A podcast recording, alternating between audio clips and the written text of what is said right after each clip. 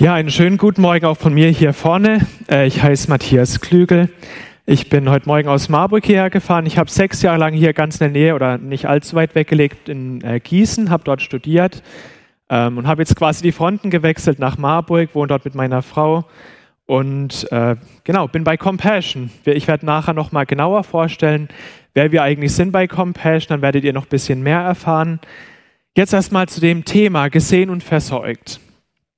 Ja, gesehen und versorgt. Wir haben den Text schon gelesen. Jesus sagt, zeugt euch nicht, ähm, ihr seid versorgt, ihr könnt euer Leben sowieso nicht äh, verlängern, irgendwie kontrollieren. Schaut euch doch die Vögel an, die sind doch auch versorgt. Und ich weiß nicht, wie es euch so geht, wenn ihr so einen Text lest in der Bibel und dann Nachrichten guckt oder auf euer eigenes Leben schaut. Wir haben jetzt gesehen, wir haben schon erwähnt, Israel und Gaza ist Krieg, in der Ukraine ist Krieg.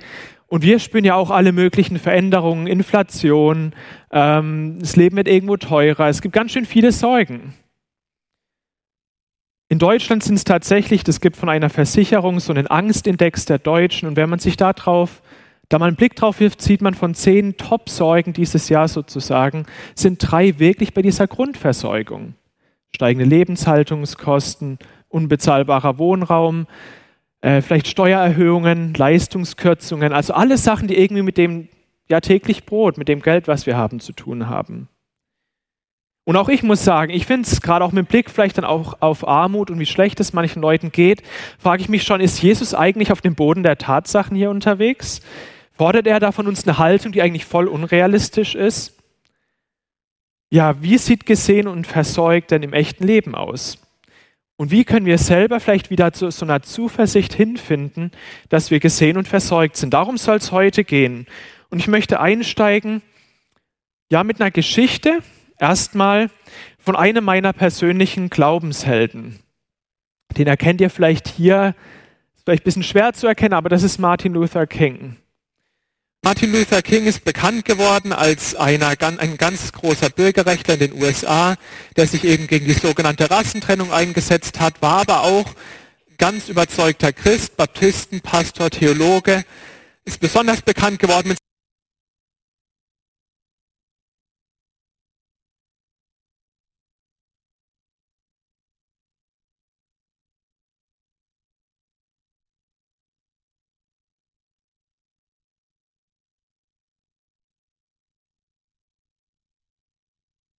wow, das war wirklich jemand, der was verändert hat, der was Beeindruckendes gemacht hat.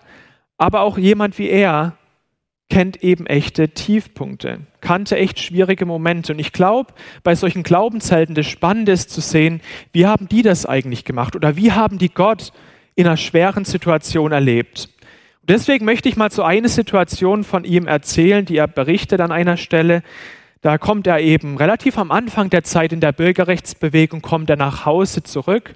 Es ist schon relativ spät am Abend, kommt rein, setzt sich in sein Arbeitszimmer, will den Abend noch ein bisschen ausklingen lassen, dann läutet sein Telefon. Er nimmt den Hörer eben ab, geht dran, meldet sich und eine aggressive Stimme schreit ihm auf einmal direkt ins Ohr. Hör mal zu, wir haben die Schnauze voll von dir. Noch vor nächster Woche wird es dir leid tun, jemals hierher gekommen zu sein. Und er erkennt solche Anrufe schon, er hängt einfach auf, aber er merkt, der Schlaf ist dahin. Denn bisher konnte er das alles irgendwo abtun als ein paar Hitzköpfe, die Gefühlsausbrüche haben, die irgendwo gegen ihn sind, aber doch, er hat es nicht so ganz ernst genommen, hat nicht geglaubt, dass das wirklich ist. Und jetzt auf einmal kommt so diese Stimme der Säuge, die sagt, naja, was ist, wenn es doch ernst gemeint ist? Was ist dann mit mir oder was ist dann mit meiner Familie? Ja, er ist kurz davor, im Anblick von all diesen Zeugen alles einfach hinzuwerfen. Man kann sich ja mal fragen, wie würde es heute aussehen, die Welt heute aussehen, die ja immer noch viele Probleme kennt. Wie würde die aussehen, wenn er nicht weitergemacht hätte? Was hat ihm Mut gemacht, Mut gegeben, dran zu bleiben? Das soll so ein bisschen die Perspektive heute sein, die wir einnehmen. Wie schafft man es, über solche Sorgen hinwegzukommen? Wie sieht das in einem echten Leben aus. Und ich werde die Geschichte am Ende der Predigt nochmal aufgreifen. Aber jetzt erstmal zwei Punkte, die ich, die ich eingehen will, hier aus unserem Text von heute, aus Matthäus 6. Erst einmal vielleicht, was ist denn Sorge jetzt dann überhaupt? Was macht Sorge im Kern aus? Ich glaube, bei Sorge geht es nicht so sehr um eine Handlung, irgendwas, was man tut. Es gibt auch so den Begriff, man sorgt sich um etwas, man übernimmt für etwas Verantwortung, sondern es geht um eine Haltung. Was für eine Haltung ist das? Es ist eine Haltung, die versucht zu sagen, okay, ich blicke in die Zukunft und ich merke irgendwo, da entstehen Unsicherheiten, ich muss auch morgen noch leben, ich muss noch morgen etwas haben. Und ich sorge mich eben darum, ich frage mich, wie wird das alles werden? Woher kommt meine Absicherung? Werde ich morgen noch genug haben? Und Sorge blickt mit einem gewissen ja, Misstrauen, mit einer gewissen Unsicherheit dahin. Sie merkt, oder sie fragt sich vielleicht, naja, das Leben, das schenkt einem ja nichts. Das Leben ist unsicher. Ich gucke eben in so eine Weltsituation rein. Ich sehe, dass der Wohlstand irgendwo allgemein abnimmt. Wird es mir auch morgen noch gut gehen? Es ist also nicht dieses, dass man sagt, naja, ich übernehme keine Verantwortung mehr, ich kümmere mich nicht mehr darum, dass ich irgendwo eine Versicherung abschließe oder ich gehe nicht mehr zu meinem Beruf oder ich kümmere mich nicht um meine Gesundheit. Das ist es nicht, sondern es ist eine Haltung, die da dahinter steht. Es ist eine, da ist eine echte Zwiespältigkeit bei dem Thema Sorge da. Denn diese Art von Sorge, diese Unsicherheit gegenüber der Zukunft, die kann das Lebensgefühl einfärben. Man fängt dann vielleicht an, darum zu kreisen. Und ich glaube, gerade in Deutschland sind wir auch solche Meister der Versicherung. Ja? Jeder durchschnittliche Haushalt in Deutschland hat ungefähr sechs Versicherungen. Wir wollen irgendwie kontrollieren können, was morgen kommt. Das ist eigentlich der Kern dieser Haltung, diese Kontrolle des Morgen.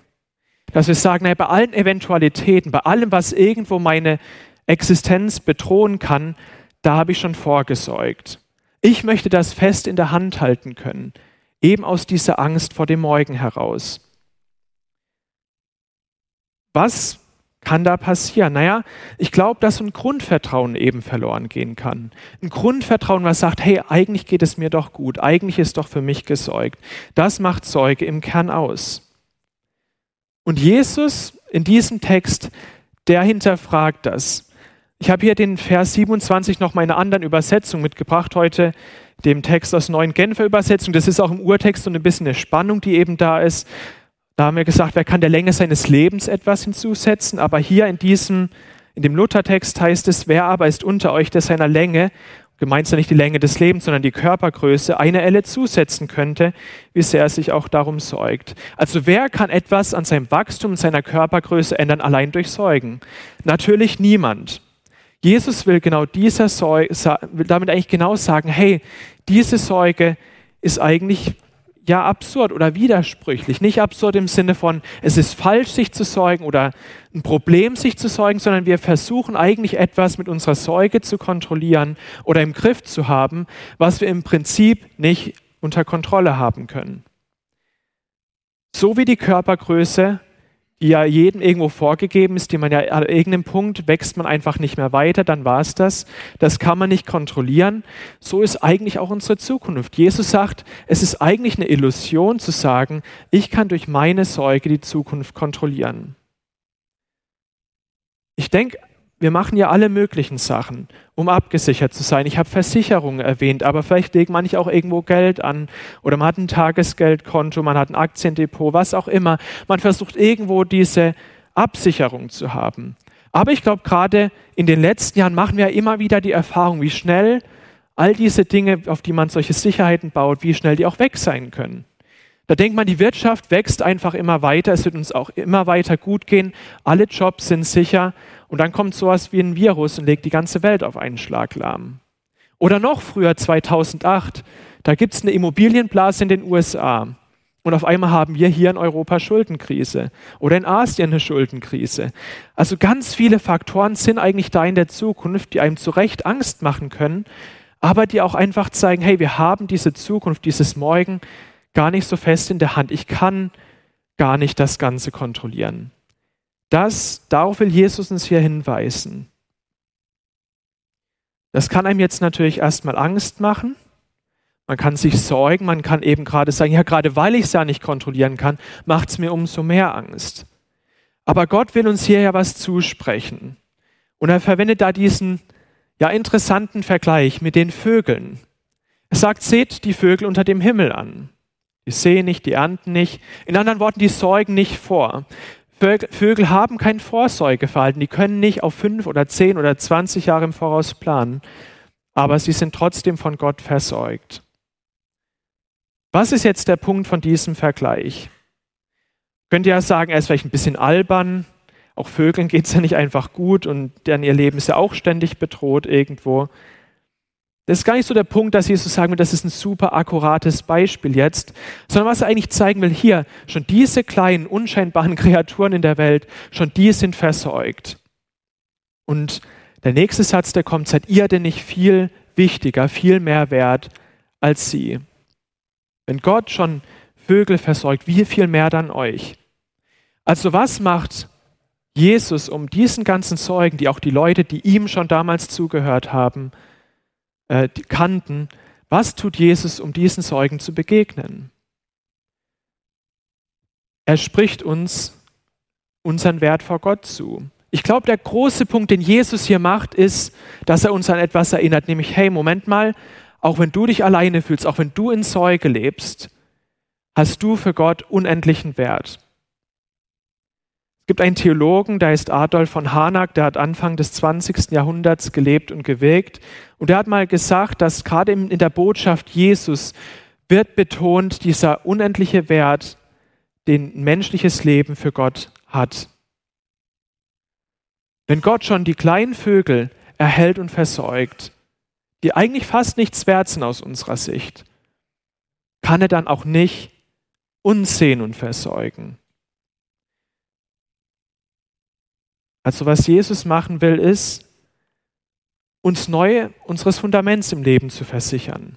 Auch ein bisschen uns herauszufordern, zu sagen, hey, Moment mal, was ist eigentlich das, worauf du gerade dein Leben baust? Ist es eben die Sorge, das, was du selber kontrollieren kannst, eine Zukunft, die du fest in der Hand hast, die immer so weitergehen wird, wie sie ist? Oder ist es dieses Grundvertrauen auf Gott? Dieses Vertrauen, dass Gott dich wahrnimmt dass du Gott wichtig bist, dass du Gott im Hier und Heute am Herzen liegst.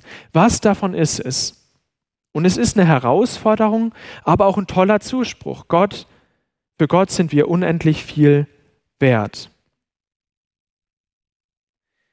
Also, worauf können wir unsere Zukunft bauen? Ich glaube, was Jesus uns sagt, worauf wir sie nicht bauen können, ist auf unsere eigene Mühe auf unsere eigene Sorge. Nicht mal darauf, dass morgen die Wirtschaft noch weiter wächst, unser Wohlstand immer erhalten bleibt, dass alles so weitergeht, wie es schon immer war. Aber wir können es darauf bauen, dass Gott immer mit uns ist und dass Gott uns liebt und uns versorgt. Sorge lenkt ja den Blick bekanntlich auf morgen, aber wo haben wir heute, wo ist heute schon das, was ja, wo wir etwas haben, wo uns etwas geschenkt ist. Ich glaube, die wenigsten von uns werden heute Morgen hierher gekommen sein, ohne heute Morgen gegessen zu haben. Viele von uns werden fließend Wasser gehabt haben. Viele von uns werden in einem Haus leben, wo sie nicht frieren oder in einer Wohnung. Oder zumindest ja ein Dach über dem Kopf haben. Nicht um irgendwie sich um Wetter und die Kälte jetzt, die langsam wieder kommt im Winter, sich Sorgen machen zu müssen. Können wir diese Dinge wahrnehmen als ein Geschenk von Gott? Können wir diese Dinge wahrnehmen als etwas, womit Gott uns segnet. Das ist hier die Herausforderung. An einer Stelle kommt ja so ein bisschen ein bisschen harscher Satz hier bei Jesus, nämlich um diese Dinge, um diese materielle Absicherung in der Zukunft, sagt er, darum sorgen sich die Heiden, die Gott nicht kennen. Das hört sich erstmal sehr, sehr harsch an, so nach dem Motto, Sorgen ist irgendwie moralisch falsch. Aber es geht nicht darum, jetzt hier diesen moralischen Zeigefinger zu heben, sondern ich glaube, was Jesus uns hier sagen will, ist eigentlich, der Unterschied vielleicht zwischen Leuten, die an Gott glauben, die auf Gott vertrauen, die Gott wahrnehmen und denen, die Gott eben nicht kennen, ist zu sagen, hey, was habe ich eigentlich hier im Heute? Mit Dankbarkeit auf das Heute blicken zu können und diese ganzen Dinge, die man hat, gerade nicht als selbstverständlich zu nehmen, sondern als Gottes Geschenk. Aber es kommt noch was Neues in den Blick in diesem Text. Und das ist der zweite Punkt. Jesus stellt ja noch eine rhetorische Frage, nämlich relativ am Anfang. Da steht, ist nicht das Leben mehr als die Nahrung und der Leib mehr als die Kleidung. Also ist das Leben nicht noch wichtiger? Ist das Leben nicht noch mehr? Geht es im Leben nicht um noch irgendetwas anderes? Und auch hier wieder, es geht nicht darum, Leute herabzuwürdigen, die um diese Dinge gerade kämpfen müssen. Leute, die in Armut leben oder Leute, die obdachlos geworden sind oder ihren Job verloren haben. Nein, es geht darum zu sagen, hey, was ist eigentlich der Punkt von unserem Leben? Was ist der Punkt von unserem Leben? Und damit kommt ein Horizont ins Spiel, den ich mal als Glückssuch bezeichnen würde. Ich glaube, die zentrale Lebenszeug, die uns in unserem Leben tatsächlich umtreibt, ist ja die Frage nach Glück. Was macht mich wirklich glücklich? Was gibt mir Erfüllung? Und natürlich kann man eine Antwort ist, naja, materielle Absicherung und Wunscherfüllung. Dass man noch öfters in den Urlaub gehen kann oder noch häufiger in ein Restaurant gehen kann oder sich noch ein schöneres Auto leisten kann. All das sind ja Dinge, die man als macht aus dieser Glückssuche heraus. Dass man sagt, das wünsche ich mir. Aber ich glaube, wenn man erstmal irgendwas Neues hat, noch mal ein bisschen mehr Besitz hat, merkt man doch recht schnell, naja, das neue Auto ist jetzt vielleicht nach zwei Wochen lang, drei Wochen lang, vielleicht auch mal ein halbes Jahr wirklich schön und toll, aber das nutzt sich ab. Also eine bleibende, ein bleibendes Glück können wir uns eigentlich da aus diesem materiellen, aus dem materiellen Wohlstand gar nicht so rausziehen. Und ich habe mich mal ein bisschen in der Vorbereitung mal ein bisschen auf die Recherche gemacht und geguckt, was sagen eigentlich Leute ganz am Ende ihres Lebens, wenn sie so zurückblicken, darüber, was sie eigentlich glücklich macht. Was ist denen wichtig, wenn sie zurückschauen? Oder was hat für die einen bleibenden Wert? Und die Antwort, die von ihnen häufig kam, war, naja, erstens mal, was sie bereut haben, war, dass sie sich um alle möglichen Banalitäten gesäugt haben. Dass man viel von der Zeit, die man hatte, irgendwie für Sachen, sich um Sachen gesäugt hat, die im Rückblick betrachtet gar nicht so wichtig waren. Und im Umkehrschluss, was war besonders toll, wenn man Dinge gemacht hat, wenn man Dinge riskiert hat, wenn man Dinge gemacht hat, die, wo man nachher gesagt hat, die haben wirklich gezählt in meinem Leben. Da bin ich einem Traum nachgegangen. Da bin ich mal ein Risiko eingegangen. Da habe ich ja, da habe ich in einer Person verziehen. Oder da habe ich wirklich mich was getraut. Vielleicht auch jemand, ja, Leuten gesagt, dass ich sie wirklich lieb habe, gern habe. Dass solche Momente waren Dinge, die für Leute dann wirklich gezählt haben. Oder sie haben es eben bereut, wenn sie es nicht getan haben. Also ich glaube, am Ende des Lebens wollen wir alle etwas haben, wo wir sagen, hey, das war wirklich was Besonderes. Das hat wirklich meinem Leben gezählt. Da habe ich etwas getan, da war ich mit Gott an was dran, was wirklich wichtig war. Also es geht eigentlich in unserem Leben quasi diese zentrale Lebenszeuge um Glück, die geht über diese rein materielle Erfüllung hinaus. Die zählt auf etwas, wo wir sagen, das zählt, das war wichtig. Und Jesus nennt das hier oder spricht das auch im Kann an. In Vers 33 steht, strebt zuerst nach dem Reich Gottes und nach seiner Gerechtigkeit, dann so wird euch das alles zufallen. Jesus sagt hier, in eurem Leben, was euch wirklich ein bleibendes Gefühl von Glück oder Erfüllung geben wird, ist zu sagen, hey, ich habe nach dem gestrebt, wo Gott eine Berufung in mein Leben reingelegt hat. Das Reich Gottes ist hier vielleicht auch so ein bisschen der Herrschaftsbereich Gottes bei mir, bei dir, bei euch im Leben. Die Gerechtigkeit, die Gott von uns will, dass wir Dinge tun, wo wir sagen, wow, das war was Besonderes. Da habe ich im Vertrauen auf Gott vollen Einsatz geben können. Vielleicht war man für jemand anderen da in, in der Nachbarschaft. Vielleicht hat man sich um Leute gekümmert, denen es noch schlechter geht als einem selbst. Vielleicht hat man ja irgendwas Schwieriges gemacht. Irgendwas, was einen selber wirklich herausgefordert hat. Ich glaube, der zentrale Punkt bei diesen Herausforderungen ist im Kern zu sagen, hey, Gott hat uns als seine Ebenbilder gemacht. Jeder von uns repräsentiert Gott auf dieser Erde. In jedem von uns findet sich etwas von dem, wie Gott wirklich ist.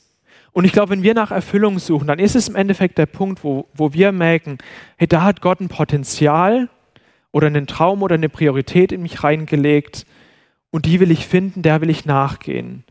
Und damit tue ich genau das, was eben Gott sich von mir wünscht, was Gott von mir verlangt. Dem sollen wir nachstreben, dem sollen wir nachjagen, uns nicht von der Sorge um die materielle Zukunft davon abhalten lassen.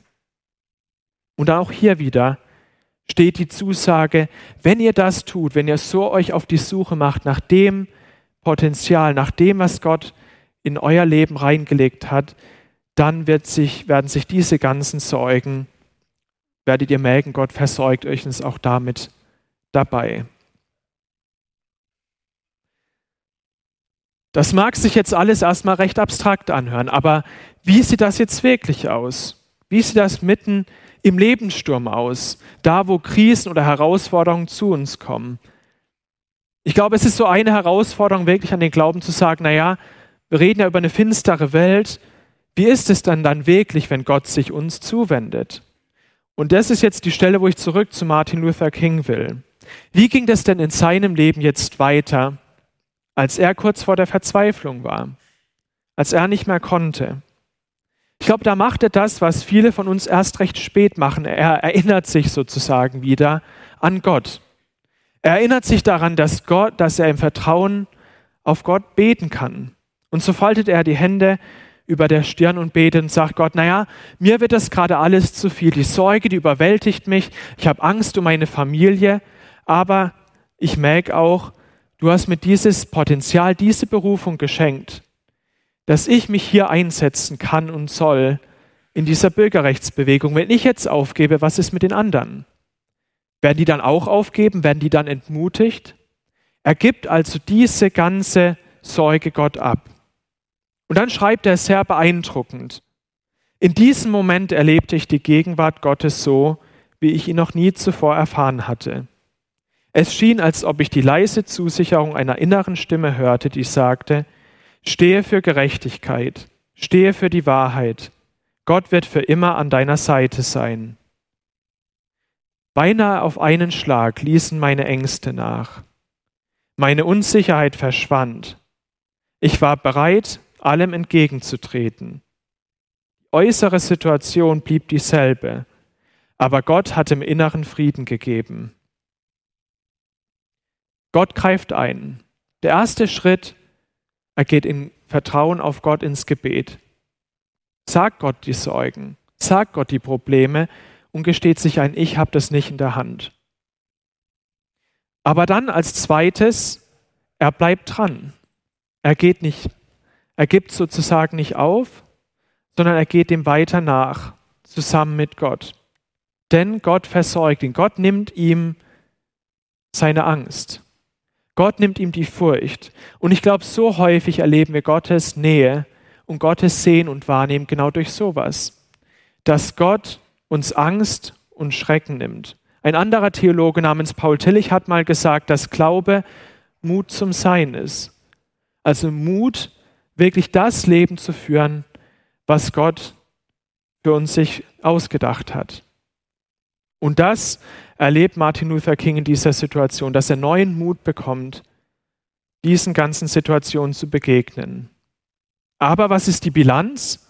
Wenn man sich sein Leben anschaut, die Familie King erlebt zwei Sprengstoffattentate. Zwölfmal wird er verhaftet bei dem gewaltfreien Widerstand. Einmal wird er Opfer einer Messerattacke, die beinahe tödlich ausgeht. Auch diese Todesdrohungen, die sind nicht einfach abgerissen. Und am Ende seines Lebens, am 4. April 1968, da wurde er von einem Gegner ermordet. Gesehen und versorgt. Und ich glaube, das wissen auch viele von uns, heißt nicht, dass einfach alles besser oder leichter wird. Dass sich äußere Umstände auf einen Schlag ändern, das gibt's. Aber häufig ist es eher so, dass wir diesen inneren Frieden, diesen inneren Mut erleben, diesen Zuspruch Gottes erleben dürfen.